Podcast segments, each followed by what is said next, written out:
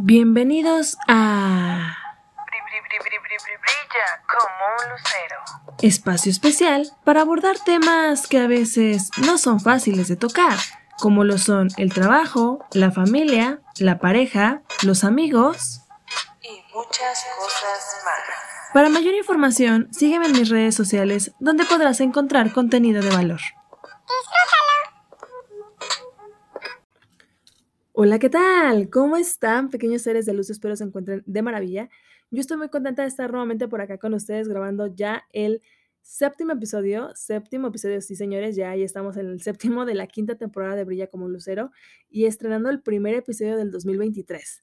La verdad es que después de cinco años, cinco años, ándale, pues de cinco meses de ausencia, este, pues quiero, quiero retomar como este proyecto y, venir con toda la pila recargada. Y, y, pues nada, la verdad es que espero puedan seguirme apoyando, puedan seguir eh, reproduciendo y compartiendo los contenidos que a, aprovecho para hacer el corte comercial. Pueden encontrar en redes sociales, en Instagram, en Facebook, en Twitter y en TikTok, así tal cual brilla como un lucero. Y también pueden reproducir este y cualquier episodio de las cinco temporadas anteriores, bueno, cuatro y este que es el séptimo episodio de, la quinta y los anteriores, pues, en, eh, en Spotify, en Apple Podcast, en Google Podcast, en Overcast, en Amazon Music, en Castbox, Pocket Cast, Radio Public y en Stitcher. Pero bueno, después de este pequeño, muy pequeño corte comercial, quiero empezar con el tema del día de hoy. Un tema que eh, considero es un tema bien sabido, no abordado, oculto, eh, con misticismo. Este, el tema del día de hoy es la famosísima y bien temida, aventurada crisis de los 30.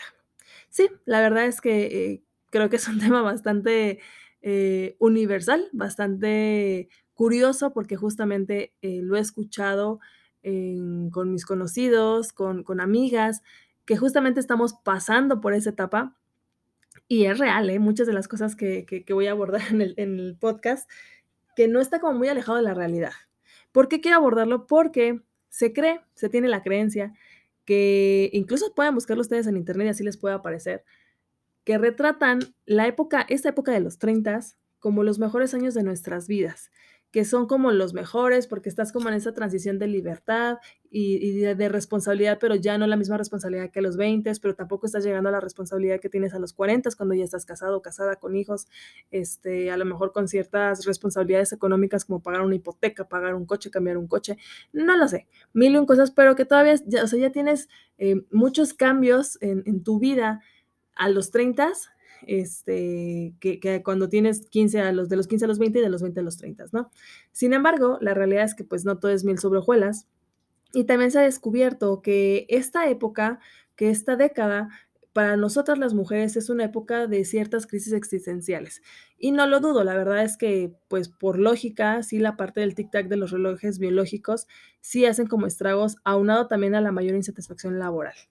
Esto suele ocurrir con mayor frecuencia en, los 30 porque generalmente en esta época, en este periodo de crisis existencial, se desencadenan muchas cosas, eh, se desencadenan muchos sentimientos de estar atrapados o atrapadas en un trabajo o en una relación que no funciona.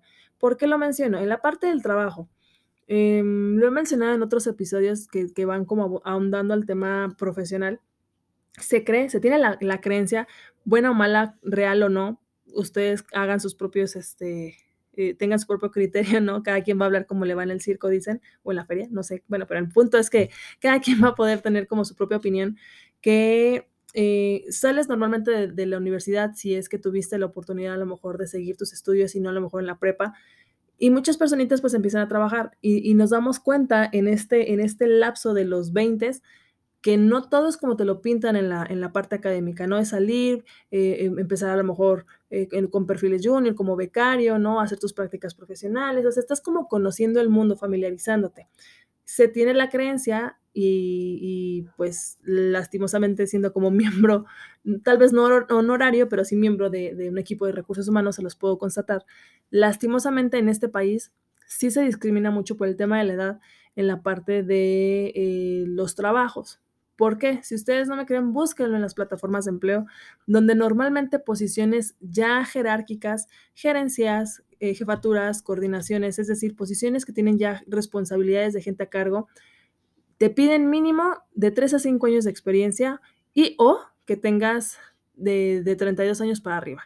Es muy complicado o es muy raro, dependiendo de la compañía o el giro y la apertura que tiene la misma cultura de la empresa, que veas una persona de menos de 30 años siendo jefa, gerente, etcétera, ¿no? Existen sus excepciones, existe el garbanzo de libra, dicen, pero es muy contado. Entonces, se tiene esta creencia que en esta época de los 30 es justamente cuando das ese salto, porque ya no eres el becario, ya no eres el auxiliar, ya no eres el, analista, ya te estás convirtiendo o en el especialista, o en el coordinador, o en el jefe, o ya estás como en la transición de los 30 a los 40 en una jefatura, una gerencia.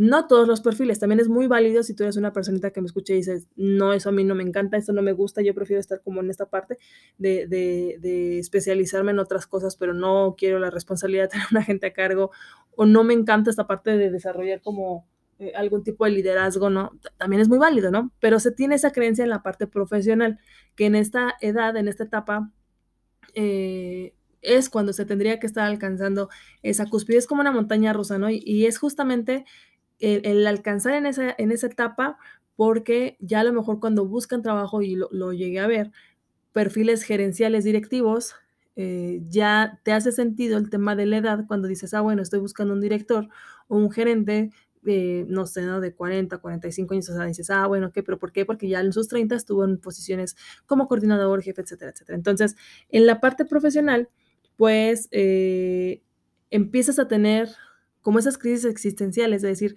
si es el trabajo que realmente yo quería, si estoy haciendo realmente, o sea, eh, te, cae ya el 20 de decir, ya no soy el escuinclo, la escuincla que va saliendo de la universidad, ya no soy el escuinclo, la escuincla, ¿no? Que tal ni siquiera se preocupa por buscar trabajo, porque ya estás en un punto y en una etapa de tu vida en la que dices, bueno, ¿y hasta dónde voy? ¿No? Esa es la parte profesional.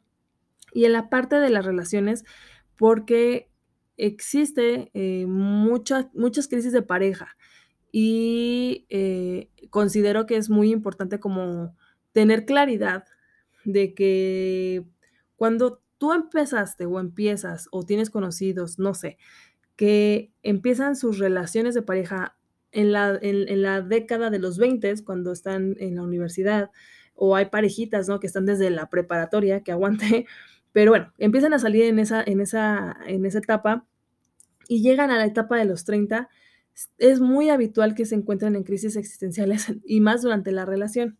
La razón es muy obvia, porque pues evidentemente toda la gente cambia, todos tenemos eh, esta parte transitoria de, de, de, nuestra personalidad, de nuestra manera de pensar, sigue teniendo cada persona su propia esencia, sí, pero la realidad es que sí cambiamos durante el transcurso de, de pues sí, de los 20 a los 30.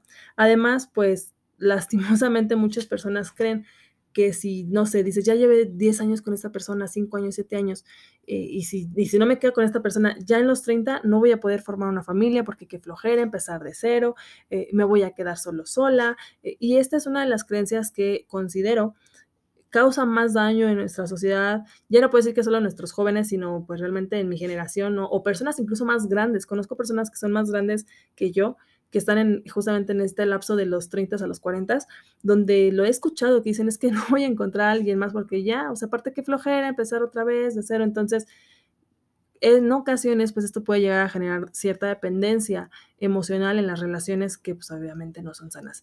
Porque aparte también es muy curioso, ¿no? Porque estás como en los 20 en la etapa de los noviazgos, en los 30 en las etapas y no es mentira. O sea, en serio yo lo puedo eh, eh, eh, confirmar y si eres una persona que me escucha, que, que estás entrando en esa etapa, es ahorita justo donde empiezas a ver los anillos de compromiso, las bodas, los embarazos, porque ya como pegándole a los 40 en ocasiones empiezas a ver los divorcios, las separaciones, ¿no? Los segundos matrimonios. Entonces, creo que es, es importante que tengamos como esta visibilidad y esta apertura a entender qué está pasando con, con, nosotros mismos y cuando tienes una pareja que está contigo apoyándote ya desde hace tiempo en, en, el camino, en este camino llamado vida, pues no te resulte raro porque empiezas a tener como crisis eh, existenciales de pareja.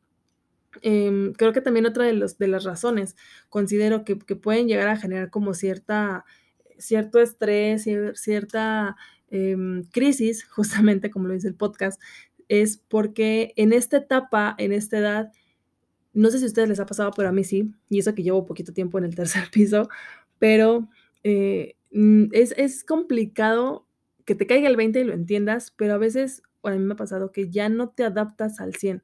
O sea no, mm, eso me pasó como en un principio, ahorita ya no tanto, pero sí era como de, bueno, es que ya no no disfruto las mismas cosas que disfrutaba antes, ¿no? Por ejemplo, eh, no sé si a ustedes les pase, y si no, a lo mejor yo soy una señora de 70 atrapada en el cuerpo de una de 30, pero esta parte de salir de fiesta, ¿no? Y y y desvelarte, y irte de de fiesta, o ir a tomar, o no sé, ¿no? Del viernes y desvelarte, y al día siguiente conectar la cruda, y si no, cuando menos crudear, levantarte tarde, o sea, mm, nunca he sido tan así, pero la verdad es que tampoco se me antoja, o sea, las pocas veces que lo llegué a hacer. Entonces, ya no estoy como en esa etapa, o eh, o ya no estamos en esa etapa como de los 20 de disfrutar. Hay gente que sí, hay gente que es el eter la eterna juventud, y qué padre, en serio, los envidio y las envidio, porque yo no sé cómo le hacen para tener tanta energía para sobrevivir al día siguiente sin cruda, y para seguir y conectarla, y y que aguante, la verdad. Yo ya no lo aguanto, esa es la realidad.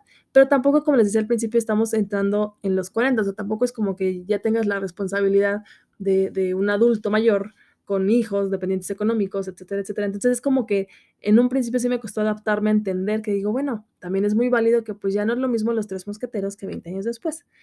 Ya no ves la vida, eh, como cuando eras joven. Esa es una realidad, porque considero que ya tienes como cierta conciencia, por así decirlo, al menos, por ejemplo, en la parte económica, porque ya sabes lo que cuesta el dinero, y porque, pues, ya estás en una jornada de trabajo, tal vez ya no de medio tiempo, ya tienes otras responsabilidades, ya tienes otras cargas de trabajo que en realidad en realidad, perdón, te absorben mucha energía.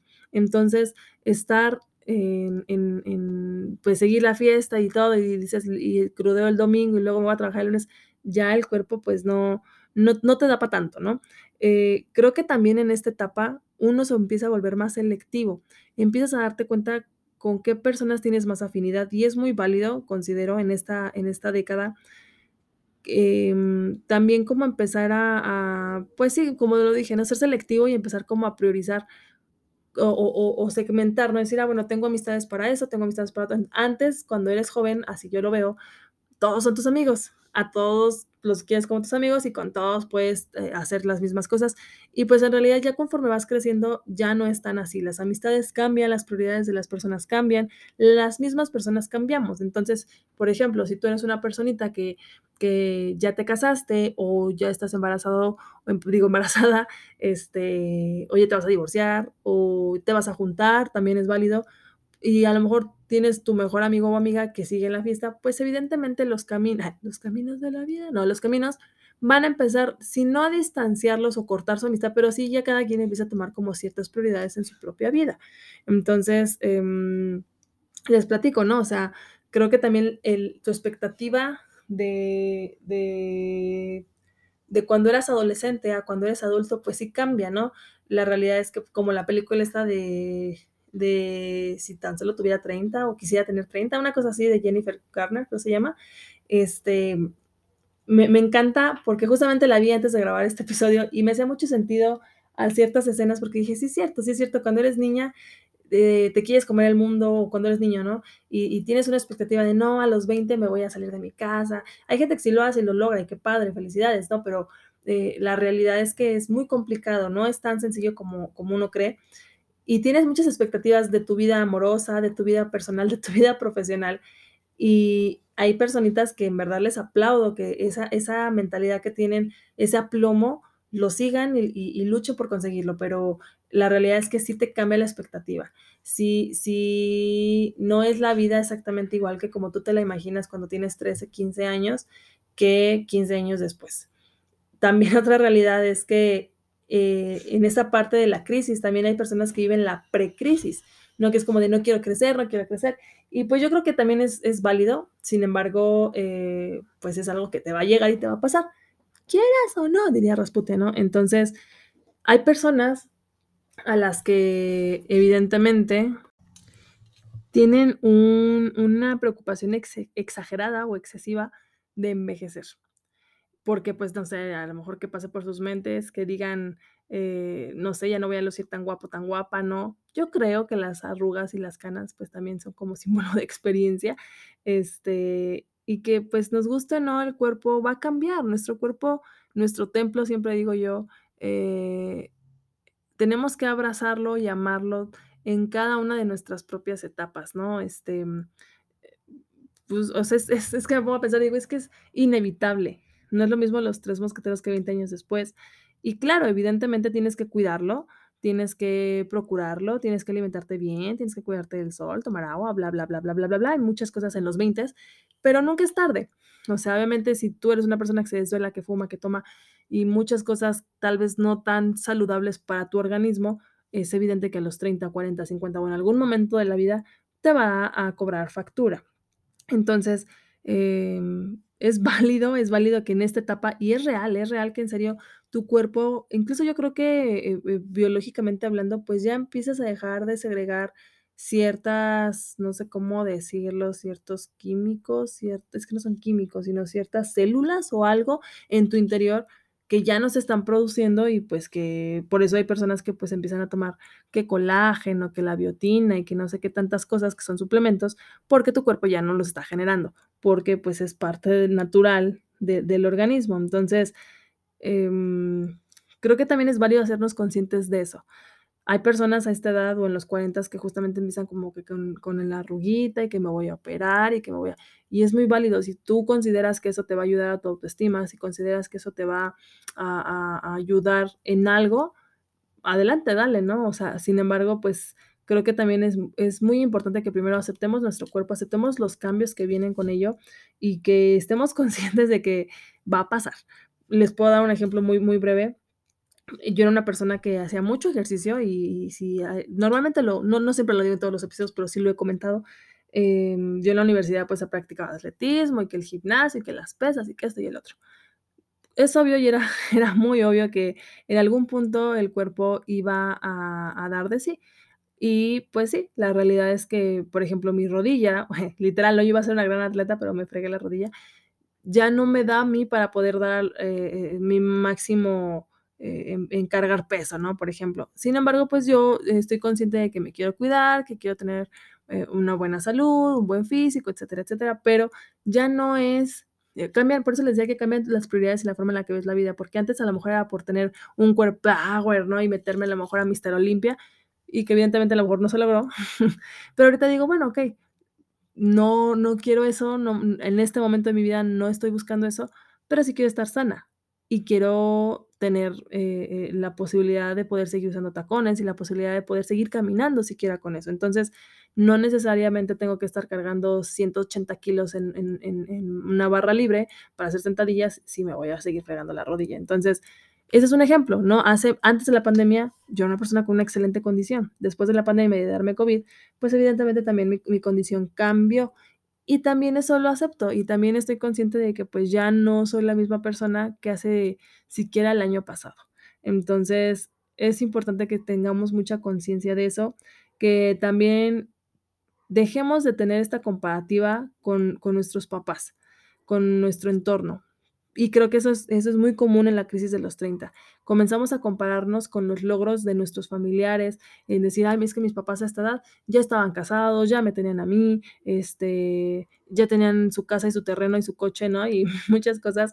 Y comienzas a introyectar como esta parte de la presión del éxito, que en realidad ya ya ¿cómo lo digo? Ya no es causado por nadie más que por ti mismo.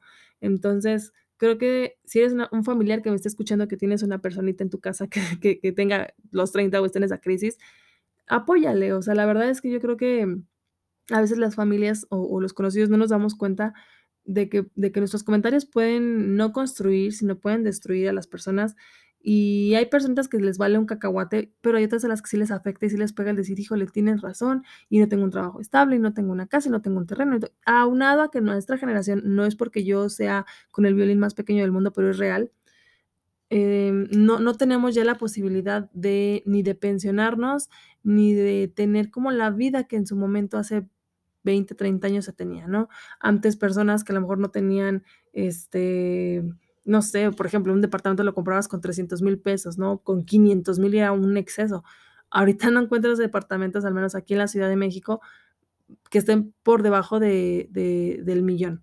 O sea, y si tal vez sí, pero pues ya son usados, ¿no? Y si tú dices, bueno, quiero uno nuevo, están, este, más o menos rondando entre los 2 millones de pesos mexicanos, eh, millón y medio, o sea, y la realidad es que son huevitos, huevitos de 40 metros cuadrados. Entonces, ¿a qué voy con esto? Que también es muy común que en esta etapa nos empecemos a comparar con los logros de nuestros papás, de nuestros abuelitos, de nuestros familiares. eh, es muy común que pasen este tipo de cosas. Creo que, o considero más bien, que no todo es negativo, que no todo es, ay, tengo una nube gris arriba de mí. Claro que esta etapa tiene cosas no tan padres, pero sí tiene cosas positivas como todo en la vida, ¿no? Eh, cada, cada uno depende de cómo quieras ver, si el vaso medio lleno, medio vacío, digo yo. Em, y, y creo que dentro de las cosas positivas y chéveres de esta etapa que, que puedo alcanzar a vislumbrar y ver, es que te vuelves un poquito más autosuficiente en la parte eh, de cómo ves la vida, te vuelves un poquito más autosuficiente económicamente hablando. Yo recuerdo mucho, ¿no? Mi, mi primer trabajo cuando recién salí de la, de la, universidad y aunque no tengo dependientes económicos, exceptuando a, a, mi, a mi, famoso perro, si es que ya lo, creo que no, no se los he enseñado, pero algún día se los enseñaré. Este, no, no, o sea, comparo en ese momento, la lucero de ese momento, y aunque nunca he tenido un dependiente económico, exceptuando a, mi perro, sí, pero sí dudaba, ¿no? Era así como de, ay, no, y, no puedo hacer estos gastos y tengo que dar gasto a la casa y así, así, ¿no? Mil cosas. Y ahorita la realidad es que llegas a una edad y una etapa en la que ya no, ya no gastas por gastar, ya no compras cosas nada más, este, porque sí, o sea, ya te vuelves más responsable económicamente hablando, ya te vuelves más autosuficiente con tus propias cosas. Eh, llega un punto en el que ya haces lo que quieres y cuando quieres, o sea, Sí, claro, algunas personitas, pues, todavía a lo mejor avisamos en casa: "Oye, vamos a estar haciendo esto", así, pero ya es muy diferente que cuando tienes 17, 18 años, 20 años, ¿no? Que todavía tienes que estar pidiendo permiso. Eh, llega una etapa, creo que muy padre en los 30, en donde te vale, antes de los 30 incluso incluso, ¿eh? Te vale lo que piensan de ti te vale si te ven despeinada, si te ven en tenis, si te ven en pantuflas, si te ven en pijama, o sea, ya no estás como viviendo para la gente, sino creo que empiezas a vivir para ti misma o para ti mismo y eso está muy padre. Eh, por ejemplo, yo les puedo platicar, yo empecé a usar tacones desde, digo, a pesar de que mido unos 70, pero sí, sí, me gustan los tacones desde la vocacional. Llegué a la universidad y dije que estaba pensando, ¿no? Y, y los mezclaba de, de, flats, tenis, tacones, ¿no? Entré al, al trabajo y obviamente, pues, evidentemente tienes que la imagen corporativa, ¿no?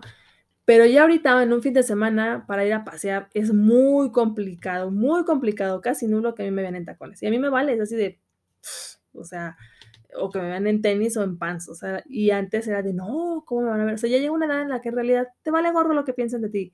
Eh, me da mucho gusto también darme cuenta que justo en esta etapa o a esta generación y, también veo mucho a, gente más chica que, que, nosotros, bueno, que mi generación, tiene, bueno, es cosas buenas y malas, ¿no? Pero bueno, la parte de, de que la gente está como más interesada en la parte de su salud mental. Y creo que eso es muy positivo porque antes no se le daba tanta visibilidad a este tema. Sin embargo, por eso digo, es lo bueno y lo malo porque es preocupante. Veo, veo eh, chiquillas que conozco más chicas que yo, y digo chiquillas porque pues todavía no llegan ni a los 20 y, y sí tienen este acercamiento, esta espinita, esta curiosidad, esta, esta necesidad, este interés por un acercamiento en la salud mental, por sentirse bien, por eh, buscar, buscar apoyo para poder desarrollar las herramientas con las que a lo mejor no cuentan. Y por eso digo, es lo bueno y malo porque qué padre. Sin embargo, también es preocupante que a esa edad ya empecemos a tener como este tipo de situaciones que a lo mejor a mi edad, a, más bien a, su edad, cuando yo tenía su edad más bien, pues no, no vivía yo con, con o no, no veía que existiera como tanto eso, ¿no? O sea, no existía tanta visibilidad, posiblemente ya existía, pero siento que ahora la, la, juventud o los chicos de ahora son más vulnerables a, esa es la palabra, son más vulnerables a vivir ese tipo de situaciones, por el contexto de vida en el que estamos, por este por los estímulos a los que están expuestos hoy en día y por mil y un cosas. Pero bueno, eh, el tema principal es que puedo ver que mi generación o, o, muchas personas en esta etapa de los 30 es cuando ya te empiezan a caer 20 de hacerte responsable de, de, ti, de tus pensamientos, de tus sentimientos, de tus emociones, de tu entorno. Eh, y creo que eso es muy padre, que, que se empieza a dar como esta parte de de interesarte también incluso por, su, por tu crecimiento personal, por tu crecimiento personal, profesional, etcétera, porque estás en, estamos en una etapa de nuestra vida más madura. Eh, tendemos a, pues sí, a buscar como mayor información sobre nuestra superación, a conocernos a nosotros mismos, a hacernos conscientes de, de, es muy curioso porque creo que en la adolescencia todo es como responsabilidad y culpas a papá, mamá, ¿no? O a tu entorno y a todo mundo. Ya en, la, en los 20, pues ya no te preocupa tanto eso y estás como en otras cosas y estás viviendo la vida, ¿no? Esa es la realidad, la estás disfrutando al 100 y, y vives al día y no te importa lo que suceda el día de mañana. Pero ya eh, en los 30 es cuando la gente empieza a tener como mayor madurez, mayor asertividad, no sé cómo decirlo, en, en, en, más que conocerse a sí mismo, también decir, bueno, ¿por qué pienso lo que pienso? ¿Por qué soy como soy? Y, y creo que eso es bueno, sin embargo, también una actitud positiva tan en exceso y esta parte como tan de exceso de, de crecimiento personal y, en algún punto también puede llegar a ser eh, limitante, puede llegar a ser abrumador, porque justamente también estamos, ya lo he tocado en otros episodios, el tema, por ejemplo, en las redes sociales, estamos en una etapa en la que estamos siendo bombardeados por muchas eh, cuestiones externas a nosotros, donde pues tú ves a la chica o al chico, a la conocida, a la prima, bueno, no a la prima, ¿no? Pero sí conocidos, como lo dije en un principio, que ya se empiezan a casar, que ya se empiezan a juntar, que empiezan a, a viajar, empiezan a tener ciertos trabajos. Y recuerda, si eres una persona que está en esta época y está en esta crisis, tranquilo. La vida, y siempre he dicho, la vida no es una carrera y la vida cada quien la vive como quiere y cada quien tiene sus propios momentos. Hay personas que se casan a los 30, hay personas que se casan a los 40, hay personas que tienen hijos desde los 20, hay personas que nunca deciden tener hijos y es muy válido. Entonces, creo que es importante que, que estemos conscientes, es mi, es mi humilde opinión para ir cerrando un poco este tema, que la crisis de los 30 mmm, no existe, o sea, sí existe y no existe, creo que cada década tiene su propia complejidad y cada década tiene su propia crisis, pero no sé quién eh, inventó o se tiene como esa, esa creencia de que una década o una edad en específico determina nuestro éxito. Como lo acabo de mencionar hace un momento, puede ser una persona muy exitosa desde los, desde los 20, para que depende de lo que para ti es éxito, y también hago un corte comercial, si quieres escuchar más sobre este tema de logros versus éxito, lo puedes escuchar de la temporada, creo que es la 4. Bueno, cierro ese paréntesis. Entonces, el punto aquí es que si estás en esa crisis, tranquilo, tranquila, respira hondo, puedes ser una persona exitosa de acuerdo a, tus posibilidades y de acuerdo a lo que tú consideras sea, exitoso no significa que forzosamente tengas que tener cinco coches, dos casas, un terreno, un perro, un gato, cinco hijos. O sea, no, si para ti ser exitoso o exitosa es tener una mascota, vivir con tus papás, apoyarlos económicamente, sacarlos de trabajar, eh, si para ti ser exitoso o exitosa es tener salud, estar en una buena relación, una relación sana, eh, es muy válido. Eh, es, es, válido no tener todo resuelto a los 30, es válido eh, tener cosas resueltas a tus 30. Lo que no es válido es que te compares, lo que no es válido es que te autoflageles viendo a Susanita, a la tía Conchita y a todo el mundo lograr cosas que, que, tú no estás logrando. Y también mi pregunta aquí sería, si tú quieres este tipo de vida o esa vida o esos logros, esos, esos éxitos, ¿qué estás haciendo para lograrlos, para alcanzarlos? O sea, tampoco es como que yo te diga, quédate ahí en tus laureles. Pues si quieres eso, ve y trabaja y lucha por conseguirlo, ¿no? Vuelvo a lo mismo, creo que cada década tiene su propia crisis, eh, evidentemente los 30 tampoco es una excepción, pero pues para, para, llegar a la conclusión, considero que al menos yo, Lucero, que estoy entrando en esta parte, yo, Lucero, pues es como un, creo que es un pleonasmo, se dice, pero bueno, eh, es, es una buena etapa, es una etapa en la que puedes conocer, conocerte más, puedes crear y conocer una mejor versión de ti. Yo te invitaría a eso, a conocerte, a abrazarte, a abrazar a ese niño o esa niña, ese adolescente, esa adolescente eh, que, puede tener como ciertas eh, dolencias, ¿no? De, de, esas décadas, de las décadas de cuando tuviste 10 a los 20, de los 20 a los 30, porque cada etapa tiene sus propias complejidades, sus propios cambios y, y apoyar. También creo que eso es muy válido y se suma mucho el apoyar a las personitas más jóvenes que tú, que estén en las décadas de los 20 o que estén en las décadas de, de, de los 10 a los 20, porque sé ese adulto que a ti te hubiera gustado tener como apoyo cuando tú eras adolescente o cuando eras un niño. Entonces, pues nada, espero este episodio te pueda sumar, te pueda agregar valor. Eh, si, si, estás de acuerdo conmigo, pues dale like. También puedo escuchar tus opin opin opiniones, eh, por correo, eh, brilla como un lucero outlook.com o puedes mandar también mensaje por las redes sociales si tienes algún conocido, conocida, primo, vecina, eh, Sancho, pareja, quien quieras, que, consideras que, que, este tema le puede sumar, también eh, puedes eh, pues apoyar compartiéndolo.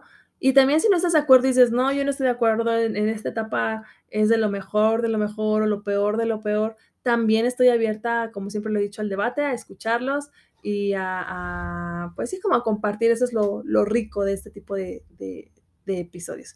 Pero bueno, espero se encuentren de maravilla, les mando un fuerte abrazo virtual, cuídense mucho y espero verlos, bueno, más bien, espera, espero nos reencontremos, nos reproduzcamos, ustedes me reproduzcan, me sigan, me den like en futuras ocasiones. Cuídense, adiós.